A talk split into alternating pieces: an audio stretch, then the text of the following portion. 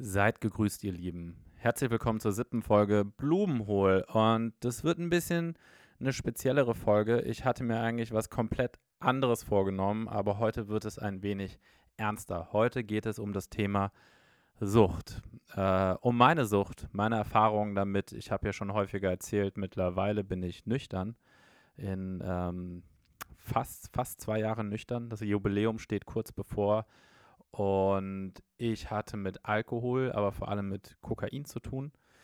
Werde ich gleich alles ausführlich erzählen, wie ich dazu gekommen bin, wie ich nüchtern geworden bin, wie ich in die Sucht reingerutscht bin, ähm, was das mit mir gemacht hat und wie es mir heute geht. Ähm, warum ich jetzt diese Woche über das Thema ausführlicher reden will, weil ich in den letzten Tagen, besonders am Samstag, stärkeren Suchtdruck hatte, weil ich ein wenig Herzschmerz hatte, weil ich, weil ich Liebeskummer hatte. Das äh, möchte ich jetzt auch gar nicht näher ausführen, tut auch nichts zur Sache. Aber das Gefühl war da und das war auf jeden Fall eine große Herausforderung. Deswegen war das Thema sehr präsent in der letzten Zeit. Ähm, um es vorwegzunehmen, ich bin nicht rückfällig geworden und ähm, habe das alles ganz gut geschafft. Aber es war auf jeden Fall eine Herausforderung. Ähm, paar positive, gute Nachrichten habe ich auch. Also für euch ist das eh alles, ähm, sollte euch nicht tangieren. Ähm, ich habe nächste Woche meinen ersten Gast in diesem Podcast und ich bin richtig happy, dass ich diese Person gewinnen konnte. Ich mache jetzt mal einen kleinen Teaser. Ich sage euch am Ende der Folge, wer es ist. Ich fahre am Donnerstag nach Hamburg und werde es dort vor Ort mit dieser Person aufnehmen. Die Person ist richtig hot die Person ist sehr, sehr spannend. Ähm, wir haben uns noch nie getroffen, aber ich glaube, das wird ein richtig spannendes Gespräch. Ich freue mich auch einfach, ähm, diese Person einfach als Mensch kennenzulernen, gar nicht nur als Podcast-Gast. Aber dazu später mehr. Bevor wir mit meiner Sucht anfangen, wollte ich noch kurz was zum Thema Rammstein sagen. Gar nicht so viel. Ähm, ich habe gestern ein Video gepostet, wo ich äh, einen Joke gemacht habe über das Thema, wo ich gesagt habe, hey Leute, die ihre Rammstein-Karten loswerden wollen, ähm, könnt ihr gerne mir geben. Äh, das sollte ein Joke sein, das sollte in keinster Weise irgendwie ein Statement äh, zu den Vorkommnissen sein und den ähm, Opfern, die sich zu Wort gemeldet haben. Ähm, genau, das war einfach nur ein Joke. Äh, habe es aber trotzdem runtergenommen, weil es wirklich die falschen Leute angezogen hat. Wirklich so die Hardcore-Rammstein-Fans, die die Opfer der Lüge bezichtigen. Und das ist nicht cool. Das ist nicht mein Vibe, das ist nicht, wofür ich stehe. Ähm, wenn ihr euch selber, ich will auch gar nicht viel zu dem System Rammstein sagen, wenn ihr euch selber ein Bild darüber machen wollt, was dort geschieht, vor allem mit Till Lindemann oder eigentlich geht es nur um Till Lindemann, nicht um Rammstein, dann schaut euch das Video an von Kayla Schicks auf YouTube. Das sind, glaube ich, 35 Minuten. Sie hat selber Erfahrungen gemacht, sie hat mit ganz vielen Opfern gesprochen und es bildet sich einfach ein System heraus, wo eigentlich keine Fragen offen bleiben, ob das wirklich so geschehen ist oder nicht. Aber wie gesagt, macht euch selber ein Bild dazu. Ich glaube den Opfern. Ich glaube den Opfern generell, egal ob das der Fall Luke Mockridge ist, ob das der Fall Samra ist, ob das, ähm, you name it. Ja, Bill Cosby. Ähm, ich höre den Opfern zu und ich glaube den Opfern. Und ähm, macht euch ein Bild darüber. Das wollte ich nochmal kurz, kurz loswerden. Ähm, ansonsten, ja, mein äh, Thema Sucht. Ich, äh, ja, ich bin jetzt relativ unorganisiert und werde jetzt einfach mal anfangen, darüber zu reden. Ähm, Kokain war sicherlich das größte Problem bei mir dann irgendwann. Meine Drogenkarriere in Anführungszeichen ist auch relativ kurz. Ich habe erst mit, ähm, wenn wir jetzt mal Alkohol ausnehmen, wenn ich von Drogen rede, ansonsten meine Definition ist auf jeden Fall, dass Alkohol eine Droge ist, weil sie einfach alle Kriterien erfüllt einer Droge. Sie verändert den Bewusstseinszustand, sie macht extremst abhängig und ähm, sie ist sehr toxisch, nicht gut für den Körper. Ähm, was dann wiederum spannend ist, zum Beispiel Pilze oder äh, LSD oder ähm, andere psychedelische Substanzen erfüllen einige dieser Kriterien nicht, werden aber als Drogen eingeordnet. Ähm, aber um es einfacher zu halten, wenn ich jetzt von Drogen rede, meine ich, was im Volksmund als Drogen verstanden wird, nämlich Substanzen, die nicht Alkohol sind. Und das erste Mal, das erste Mal Alkohol habe ich mit 14, 15 konsumiert und seitdem eigentlich mein ganzes Leben lang. Es gab vielleicht mal einen Monat, wo ich nicht getrunken habe. Der Ausmaß meines Alkoholkonsums wurde mir aber eigentlich erst bewusst, als ich aufgehört habe zu trinken. Dazu später aber mehr.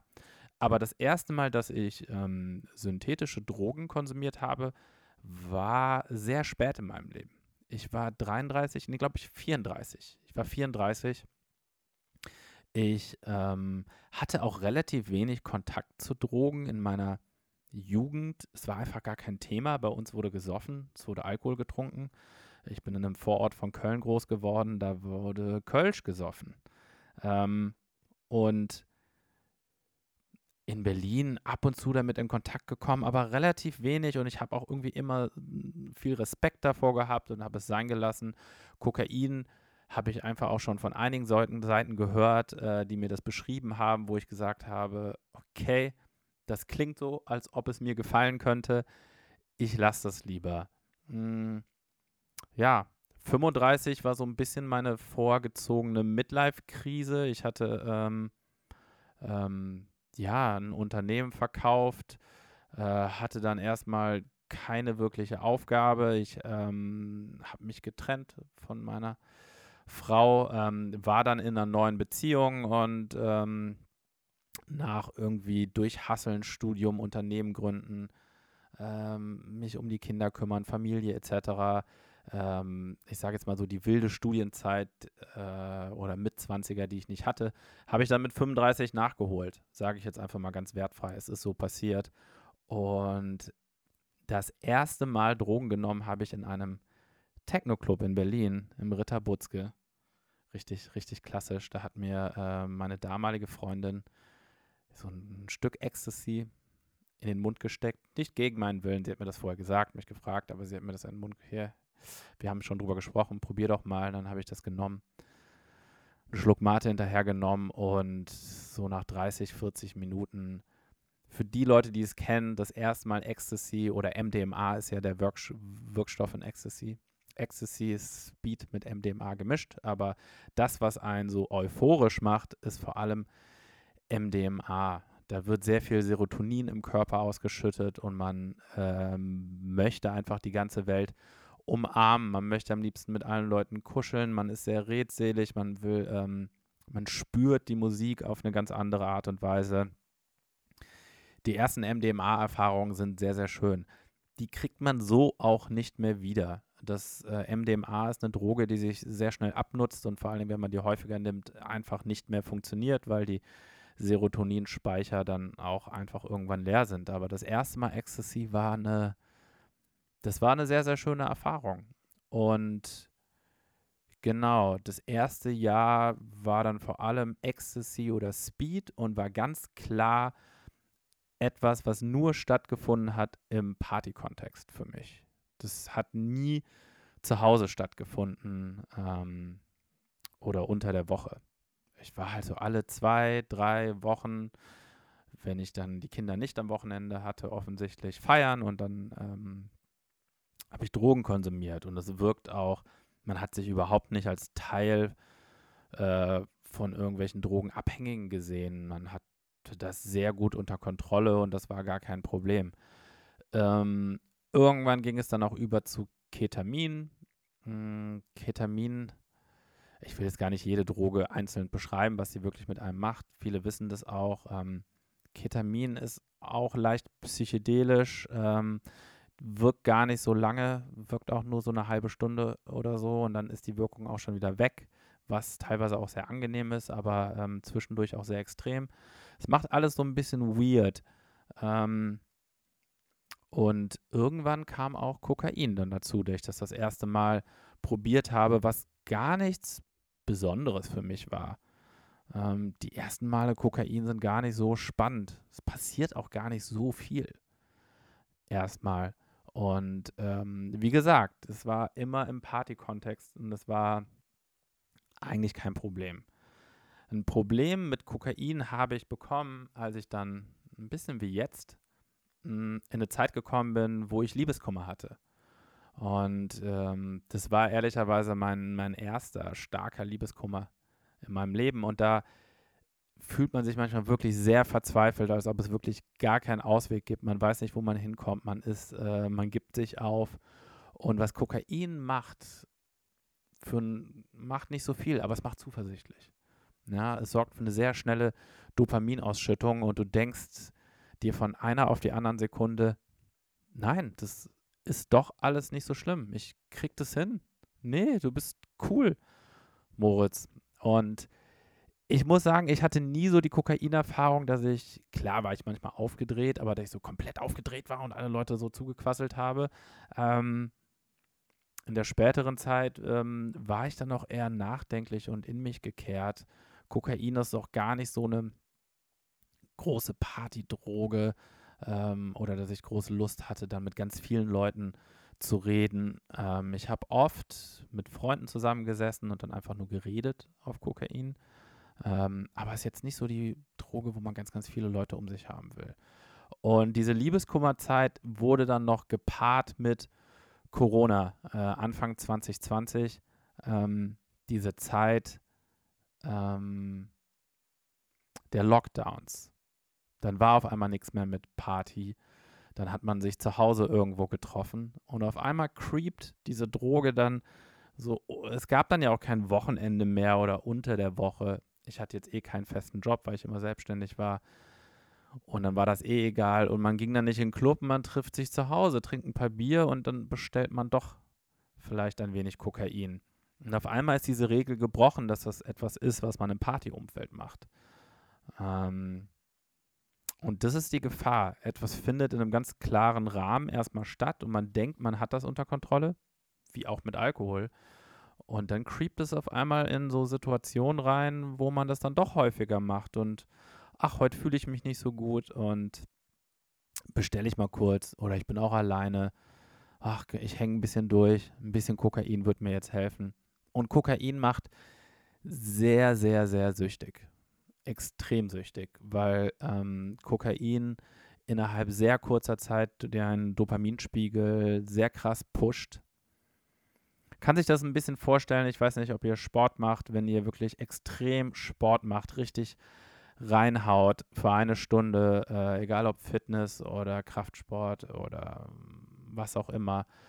Und manchmal liegt man auf dem Boden und sieht Sterne und dann schüttet der Körper auf natürliche Art und Weise Dopamin aus und man ist einfach nur happy und äh, getragen auf einer Wolke, so auf so einem Wolkenbett. Und so fühlt man sich ähm, mit Kokain, aber ohne vorher den Sport gemacht zu haben. Und es ist immer gefährlich, wenn man durch irgendwelche Dinge sehr, sehr gute, positive Gefühle kriegt, ohne davor vorher in Anführungszeichen gelitten zu haben oder etwas geleistet zu haben, sich das erarbeitet zu haben. So funktioniert der Körper einfach nicht. Ähm, man leidet dann nachher. Ja? Also der Unterschied bei Sport ist, jetzt oder zum Beispiel bei Comedy, ich muss mich hinsetzen, ich muss arbeiten, ich muss auf die Bühne gehen, ich muss vielleicht auch hundertmal auf die Fresse fliegen auf der Bühne, um dann irgendwann das Erfolgserlebnis zu haben, mich danach gut zu fühlen. Ähm, da ist der Pain, der Schmerz, das Scheitern vorgelagert. Und wenn du Drogen oder Alkohol nimmst, ist der Schmerz halt nachgelagert. Das, was du mehr gekriegt hast, fehlt dir halt am nächsten Tag oder auch schon kurz danach. Bei Kokain verfliegt das ähm, ziemlich schnell. Mhm, mein Leben hatte ich mehr oder weniger noch im Griff. Also Klopf auf Holz, das hat mit den Kindern alles immer funktioniert. Ich habe keine Termine verpasst, ich habe keine Termine sausen lassen, ich konnte da sein. Auch wenn ich im Nachhinein sagen muss, war ich oft man ist gestresster, man ist leichter reizbar, man ist ähm, müde, ähm, man ist, hat nicht die Energie, um einfach, ich hatte nicht die Energie, um der Vater zu sein, der ich eigentlich sein will, muss ich ganz klar sagen. Und ich habe aber immer gewusst, während der Sucht, ähm, es gibt nur einen Weg raus. Ich muss irgendwann mit allem aufhören und dazu gehört auch Alkohol weil Alkohol ist oft der Kickstarter man will an dem Abend gar kein Kokain konsumieren und dann, dann trinkt man ein paar Bier und dann one thing leads to the next und dann, dann konsumierst du doch was. Ähm, weil das Problem bei Kokain ist, es ist sehr, sehr verfügbar. Es ist, ähm, für die, die es nicht wissen, hm, man hat eigentlich eine Nummer von dem Koks-Taxi seines Vertrauens. Ähm, dem kann ich schreiben auf WhatsApp. Der ist übrigens bei mir unter Klaas eingespeichert. So heißt er nicht. Äh, aber ähm, ihr kennt ja vielleicht die, ähm, ja, von, ich weiß, das ist Samstagnacht live. Nee, wie heißt deine Sendung? Late Night? Keine Ahnung. Berlin Late Night? Ich weiß nicht. Die, auf jeden Fall die Obst-Taxi-Nummer auf YouTube. Ähm, genau, deswegen Koks-Taxi, Obst-Taxi, deswegen habe ich ihn als Glas eingespeichert. Ich schicke dem einfach eine Adresse, wo der hinkommen soll.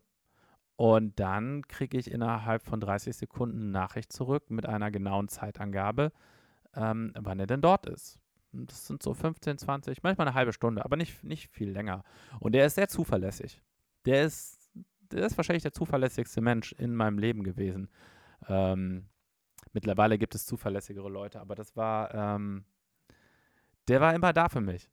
So bis 3 Uhr nachts, von 12 Uhr mittags bis 3 Uhr nachts, der war immer da und dann schickt er eine Nachricht und dann ist er innerhalb von 20 Minuten da. So ein bisschen wie, könnt ihr euch noch an Go Butler erinnern, die Idee, von so einem Concierge-Service und Butler-Service. Man schickt dem einfach, was man will, bucht mir Flüge, Essen, ähm, naja, und Go Butler für Kokain.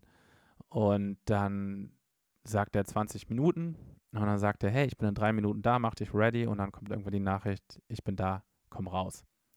Und ehrlicherweise war das immer die beste Phase eigentlich, diese Vorfreude, wenn diese Nachricht zurückkommt, dieses Bing und dann steht da 20 Minuten da musste ich für meinen Teil immer schon scheißen gehen, weil äh, bei mir geht das komplett auf den Darm. Das ist die gleiche Vorfreude wie Geburtstag oder aufgeregt sein, Klausur oder früher bei einem Comedy-Auftritt oder das Koks-Taxi kommt. Muss ich kacken gehen. Äh, ist einfach so. Und eigentlich fühlst du dich dann schon so, als ob du ähm, Kokain konsumiert hättest. Naja, auf jeden Fall kommt er dann, dann steigst du ein. Ähm, das sind meistens ziemlich schrottige Autos und dann drehst du eine Runde um Block. Ähm, naja, weil ist natürlich ein bisschen auffällig, wenn man da mit dem Auto steht, man einsteigt und wieder raus und der lässt einen dann auch woanders raus und dann ähm, musst du wieder zurückgehen. Und ich weiß noch, als ich das erste Mal dieses Koks-Taxi bestellt hatte und halt überhaupt nicht wusste, wie man das macht. Und der einfach zu mir meinte, hey, wie geht's dir? Was hast du heute gemacht? Und dann erzähle ich so von meinem Tag, so, ah ja, ich war mit Freunden am See und hänge jetzt hier ein bisschen alleine ab. Und ne? so, okay, cool. Worauf der gewartet hat, ist natürlich, dass ich sage, was ich will, weil der natürlich nicht sagen kann, äh, möchtest du Kokain haben, weil ich könnte ja auch ein Undercover-Cop sein. Und auf jeden Fall fragt er mich dann wieder so, ja und, cool, wie geht's dir so? Weil er mich darauf hinweisen wollte, so, Dude, was willst du denn? Sag mal Bescheid. Und ich so, ja, ich hatte einen guten Tag, war am See. Dann hat er mich das dritte Mal gefragt. Ich so, hörst du mir nicht zu? Ich fühle mich so ungesehen von dir. Dann immer meinte so, wie kann ich dir helfen, Bro? Ja, ich glaube, ich habe es ein bisschen laut ins Mikro geschehen. Ist egal. Ähm, habe ich gesagt, ja, ich hätte gern ein halbes. Das ist immer ein halben Gramm abgefüllt, ein halbes Gramm. Also du sagst dann ein halbes, zwei halbe, drei halbe, vier halbe, fünf halbe. Es gibt, glaube ich, sogar einen Deal. Wenn du fünf nimmst, wenn, musst du musst vier bezahlen. Nee, oder wenn du fünf zahlst, kriegst du sechs. Irgendwie sowas. Es gibt echt so ein, so ein Deal. Fast ein Bonuskartensystem. Und reguläre Preise, so ein halbes Gramm kostet 50 Euro. Ja. Genau. Also es ist sehr verfügbar, warum das heute auch ähm, für mich ja manchmal noch ein Problem ist, weil es, es da ist keine Hürde da. Ich muss nicht in irgendeine dunkle verlassene Ecke und äh, Leute auf der Straße, ich muss nicht in Görlitzer Park und ähm, Leute ansprechen. Ich, alles, was ich brauche, sind 50 Euro am Mann eine Nachricht und dann gehe ich fünf Meter vor die Tür, steige da ein und dann ist es da. Ja, das ist, eigentlich ist es leichter zu kriegen. Das ist leichter, als zum Späti zu gehen und sich noch ein, ein Sixer Bier zu kaufen. Das ist einfach verfügbarer. Und ähm, ja, dann, dann wurde das mehr und dann habe ich häufiger mit Freunden abgehangen und das konsumiert und dann wurden es auch mal zwei oder drei Tage am Stück. Dann natürlich auch wieder eine Woche gar nicht. Was so ein bisschen manchmal ein Problem ist, wenn man man sagt sich manchmal, ich mache jetzt zehn Tage Pause oder zwei Wochen Pause und dann sieht man, ach, guck mal, das schaffe ich ja. Und ja, das schafft man auch, auch weil man weiß, ähm, ja, aber in zwei Wochen ist diese Party oder dieses Festival und da gehe ich hin und dann darf ich ja wieder. Das heißt, die Droge lädt sich noch mehr als Belohnung auf. Und ähm, ich habe das Gefühl, also ich bin da kein Fan von, auch von Sober October und solchen Sachen. Ich habe das Gefühl, dass das die Sucht noch schlimmer macht, weil es einem vorgaukelt, dass man es ja eigentlich unter Kontrolle hat. Ja, du hast es unter Kontrolle, eine Woche aufzuhören oder einen Monat aufzuhören oder vielleicht auch mal zwei Monate. Aber hör mal auf mit dem Gedanken, du wirst es nie mehr konsumieren. Und das ist einfach ja, ein ganz anderes, äh, ein ganz anderes Thema. Auf der anderen Seite, jeder, der es schafft, kurze Zeit mal abstinent zu sein, ähm, ist das natürlich gut und das feiere ich. Was ist überhaupt Sucht? Und wie viele Leute fragen, was, ähm, ab wann ist man süchtig? Und es gibt verschiedene Definitionen. Für mich ist Sucht das Größte beim Thema Sucht ist Kontrollverlust. Du hast irgendwann nicht mehr die Kontrolle darüber, dass du sagst, heute konsumiere ich oder nicht. Und das merkst du, wenn du ähm, dir vornimmst, heute mal nichts zu konsumieren und dann passiert es doch. Und äh, dein Gehirn, dein Sucht, dein Echsengehirn, das limbische System heißt es, ähm, der, ähm, dem gegenüber steht der präfrontale Kortex, der eigentlich dafür da ist, diese wirklich diese sachlichen, langfristigen Entscheidungen, diese rationalen Entscheidungen zu treffen. Äh, den macht man sich übrigens auch kaputt mit Kokain und Alkohol. Das heißt, dein Suchtgehirn wird immer stärker und gewinnt dieser Kampf, dieses Engel links, Teufel rechts, dieser Kampf zwischen limbisches System, dieses Echsengehirn, dieses einfach, ich sehe Essen, ich will essen. Also ich sehe, ich sehe ähm, Essen, ich habe Hunger, äh, ich nehme das, ich will, ich will Sex haben, ich will trinken, also diese Urbedürfnisse. Das ist das limbische System. Und dem gegenüber steht der präfrontale Kortex, ähm, der uns wirklich sachlich ähm, überlegen lässt und dann nachdenken lässt, guck mal, aber guck mal, was du aufs Spiel setzt. Äh, schau mal, du hast Kinder, du hast ein Unternehmen, du hast, ähm, du hast ähm, morgen einen Kater. Es geht dir zwei Tage lang scheiße. Das ist das, der präfrontale Kortex. Der funktioniert aber immer schlechter, wenn du in der Sucht bist und der verliert. Und das sehe ich jetzt bei mir, je länger ich aus der Sucht raus bin, desto besser funktioniert mein Frontallappen dann doch irgendwann wieder. Und auch wenn sich das Suchtgehirn meldet, ist der einfach mittlerweile emanzipierter, größer, stärker, mein Frontallappen. Ähm, wie es jetzt auch am Wochenende war. Ähm, dieses limbische System ist immer noch stark. Ich kann ja erzählen, bei mir am Wochenende, ich hatte am Samstag einen Open-Air-Auftritt äh, vor 350 Leuten auf dem Tempelhofer Feld. Das war eigentlich ein, ein besonderes Ereignis für mich. Ich habe noch nie vor so vielen Leuten gespielt. Ich habe danach aber nicht wirklich was gefühlt weil, wie anfangs erwähnt, es mir zurzeit ja nicht so gut geht.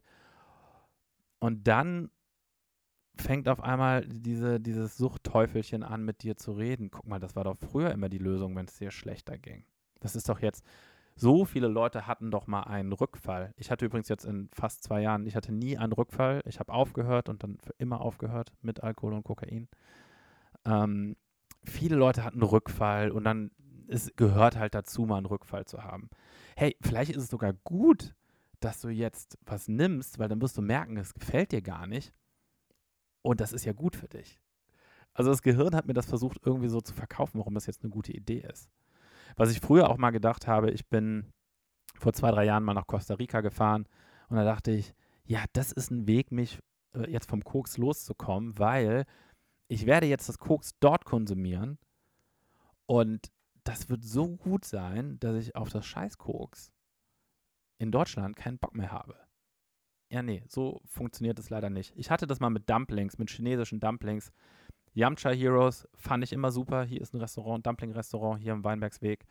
Und dann war ich irgendwann mal in China und da gibt es verdammt gute Dumplings. Da gibt es verdammt gute chinesische Dumplings, die einfach im Vergleich zu den Dumplings hier sind einfach zehnmal besser also hier die Dumplings sind einfach irgendwie so dicke, fette Pfannkuchen, ähm, wo ein bisschen Klopse drin ist, ähm, wo eine Frikadelle mit einem Pfannkuchen umwickelt. Und in China sind das einfach so feine Säckchen mit so einem Sud drin und äh, es ist einfach ein ganz anderes Geschmackserlebnis. Danach hatte ich keinen Bock mehr auf die Dumplings in Berlin. Und ich wollte eigentlich die chinesische Dumpling-Methode für Kokain anwenden. Mit Kokain hat es aber nicht funktioniert, weil Kokain natürlich viel mehr dein äh, Dopaminsystem kickt und, und, und süchtig macht. Das ist das Problem daran. Das, ähm, das hat leider nicht funktioniert. Ja, und am Wochenende hat dann mein Kopf versucht, alle möglichen Argumente zu liefern. Das ist jetzt eine besondere Situation, dir geht es nicht so gut. Komm, jetzt hast du auch mal frei, das Wochenende nicht die Kinder, jetzt mach doch mal. Und hey, ich kann mit Stolz behaupten, wo ich sehr froh drüber bin, dass es ähm, nicht gewonnen hat, das Suchtteufelchen in meinem Kopf und dass ich nüchtern geblieben bin. Und ich muss echt sagen, das ist so das Wichtigste in meinem Leben, nüchtern zu bleiben, weil da einfach alles dranhängt. Wenn ich in der Sucht wieder lande, dann ähm, kann ich meinen Sport nicht machen, dann setze ich meine Comedy-Karriere aufs Spiel, dann setze ich die Beziehung zu meinen Kindern aufs Spiel, dann setze ich Freundschaften aufs Spiel, ähm, ich setze meine finanzielle Stabilität aufs Spiel, ich öffne keine Briefe. Das ist einfach die Gefahr, dass mein Leben komplett aus den Fugen gerät. Deswegen ist nüchtern sein für mich das absolut Wichtigste. Und ich habe leider auch erkannt, dass es für mich kein bisschen gibt. Ähm, klar denke ich dann immer mal wieder, komm, mach doch zwei Festivals im Jahr, dann bist du drei Tage unterwegs und dann machst du das dort oder was sonst nie. Du hast ganz klare Regeln. Nein, ich brauche eine Schwarz-Weiß-Regel. Also entweder, okay, du konsumierst oder nicht. Ich kann mir auch keine Tüte Gummibärchen kaufen und die dann über vier, fünf Tage essen. Nein, die ist innerhalb von 30 Sekunden leer. Äh, das ist so. Und auch wenn mir nach der halben Tüte schlecht ist, dann fresse ich diese Tüte auf. Es ist, ist einfach, ist einfach so. Und ähm, ich muss immer wieder sagen, ich weiß gar nicht, ob ich alkoholsüchtig war. Ich merke auch, dass Alkohol mich bei weitem nicht so tr triggert. Ich kann Alkohol riechen, ich kann Alkohol sehen. Ich habe auch Alkohol manchmal in meinem Kühlschrank, weil Gäste da waren oder ähm, habe auch kein Problem zu sehen, wenn Leute Alkohol trinken. Bei Kokain wiederum ist das ganz anders. Ich kann das, ja, das ist wie äh, eine Ex-Freundin zu sehen, an der man noch hängt. So am besten nicht sehen, das tut weh. Und äh, bei Kokain ist es auch so. Das ist meine zweite große Liebe oder erste. Ähm, ich kann das nicht sehen. Wenn, also wenn, wenn, wenn ich dieses weiße Pulver sehe oder sehe, wie Leute sich die Lines legen, dann, ähm, dann kriege ich sehr große Lust darauf. Und dann, äh, da versuche ich mich auch von, von fern zu halten. Das ist. Ich habe vor ein, ein, weiterer Grund, warum ich nicht konsumiere, ist, so blöd es klingt. Jetzt sollte man eigentlich denken, dass Kinder und Comedy Karriere, meine Leidenschaft etc. alles viel wichtiger ist. Aber diese Zahl, dass ich jetzt bald mit Fug und Recht und Stolz behaupten kann, ich bin zwei Jahre nüchtern, ist mir so fucking wichtig. Diese komische virtuelle Medaille, die ist ein total arbiträrer Wert, aber es ist mir sehr wichtig. Ähm, in fünf Tagen ist es soweit mit Kokain und in zehn Tagen ist es soweit mit Alkohol. Das ist eigentlich die größte Überraschung. Ich habe fünf Tage länger getrunken, wo ich schon nüchtern war mit Kokain und habe dann trotzdem nicht gekokst. Wow, ich kann es ja doch.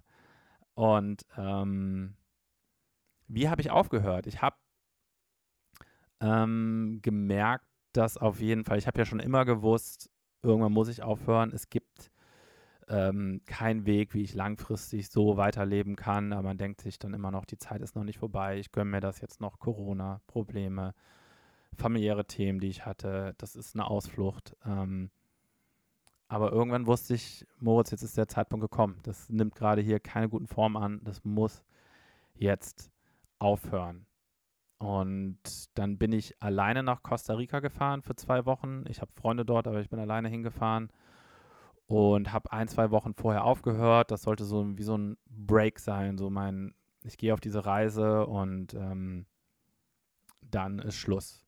Ich hatte dann die, die zwei Wochen bevor ich aufgehört habe, gab es nochmal extreme Nächte, Abende, ähm, wo ich sehr viel konsumiert habe, vielleicht auch so ein bisschen Abschied nehmen, wo es dann auch gefährlich wird natürlich, bezüglich Überdosis. Und dann bin ich nach Costa Rica gefahren, war so zwei, drei Wochen schon nüchtern, als ich dort war und ich habe dort einen sehr guten Freund, Dennis, ähm, der mir auch Surfen beigebracht hat. Und der ist nüchtern seit sieben Jahren jetzt, sechs, sieben Jahren und für mich auch immer eine Inspiration gewesen. Der hatte auch ein Problem, vor allem mit Bier, aber auch mit Kokain. Ähm, und der hat damals Ayahuasca gemacht. Hm, das ist eine psychedelische Substanz, das ist eine Liane, äh, eine Lianenkombination aus, aus dem Amazonas-Dschungel, ähm, die DMT enthält. Das heißt, DMT lässt dich träumen. Und ähm, ein DMT-Inhibitor, weil DMT wird sehr schnell abgebaut. Und in dieser Kombination kann man einen sehr langen Wachtraum erleben. Es ist äh, immer sehr dunkel. Es ist ein sehr, es ist jetzt kein Spaßtrip. Und das ist eine Zeremonie, die man mit einem Schaman durchführt. Der ist, ähm, es gibt übrigens auch sehr viele Studien dazu und Erzählungen. Ayahuasca ist super für Suchtentwöhnung. Und ähm, er hatte mir häufiger schon davon erzählt. Und dann, als ich da war, meinte er zufällig dann nach einer Woche so: Hey, übrigens, der Schamane, bei dem ich das gemacht habe, der ist hier. Die machen übermorgen eine Zeremonie. Hast du Lust? Und dann meinte ich sofort: Klar, let's do it. So, hatten so ein bisschen, ähm, ja, die äh, Mutter Aya hat mich gefunden. Ja. Man, ich bin überhaupt nicht esoterisch, aber ich sage dann auf einmal so Sachen wie, ähm, man nimmt nicht die Medizin, die Medizin nimmt einen. Ja. Man lässt los und nimmt einen mit auf die Reise. Und ich hatte dann Zeit, das zu machen. Ich habe dann auch die Chance bekommen, das zu machen.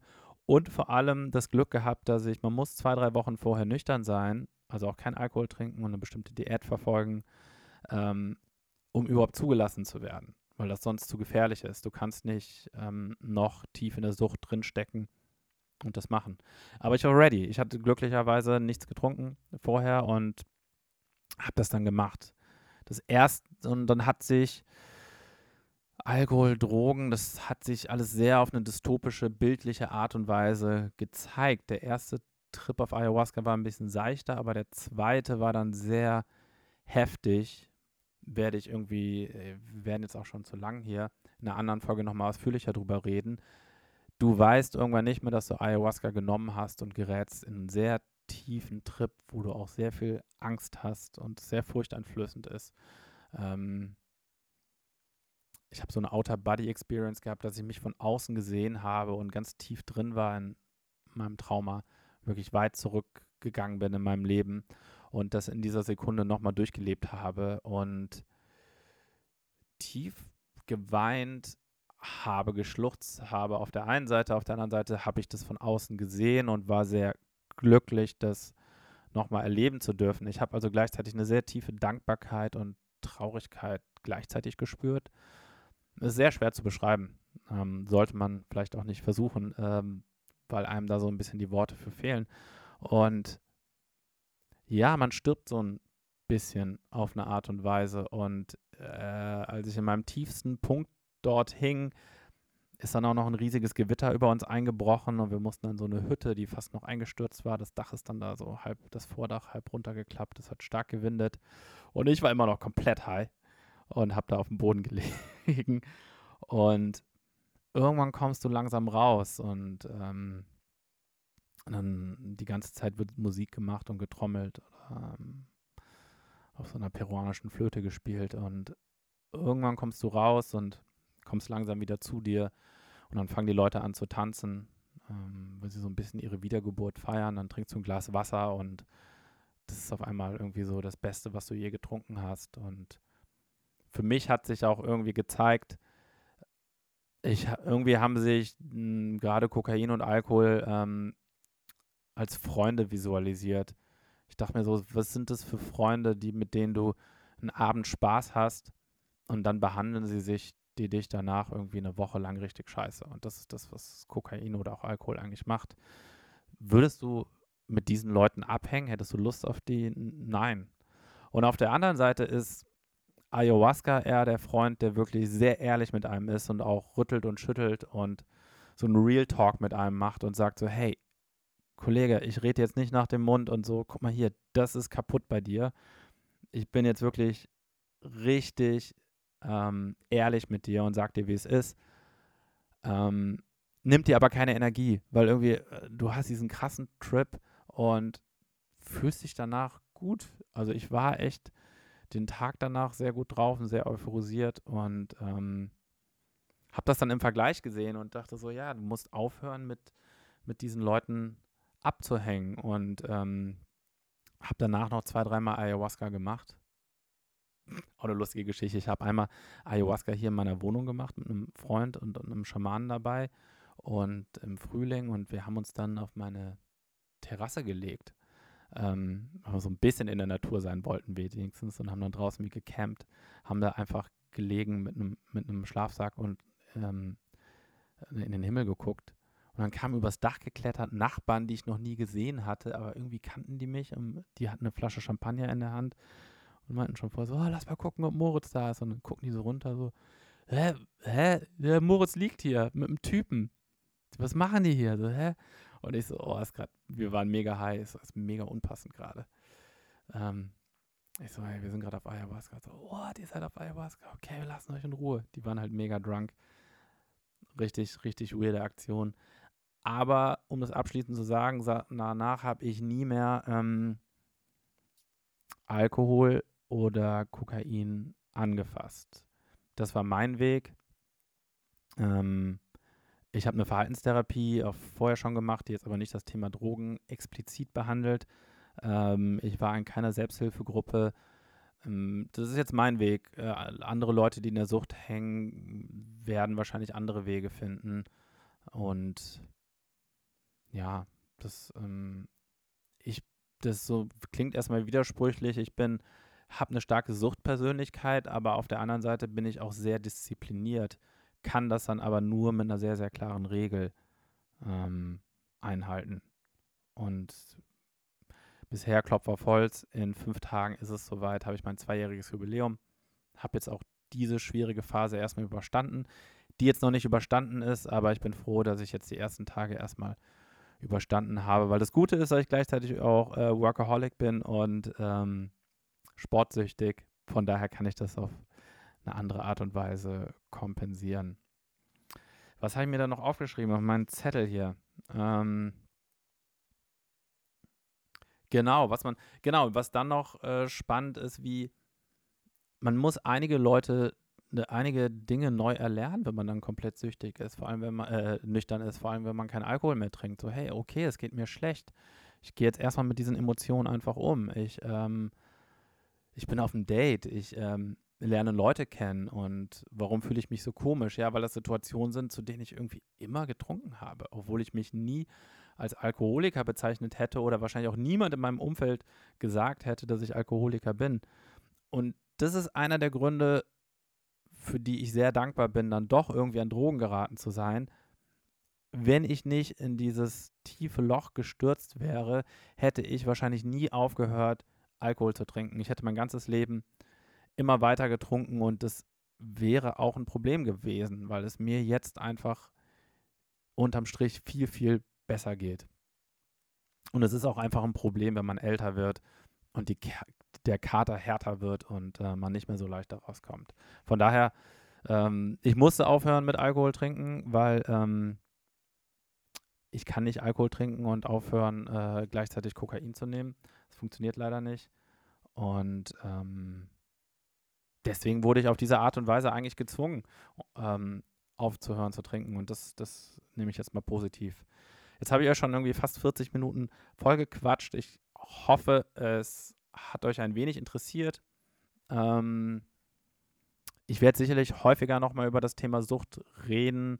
Äh, meine gute Freundin Annika, frühere Ballerfreundin, wir haben viel zusammen Drogen genommen und sie ist auch einen Weg durchgegangen in die Nüchternheit. Ähm, sie ist einen anderen Weg gegangen.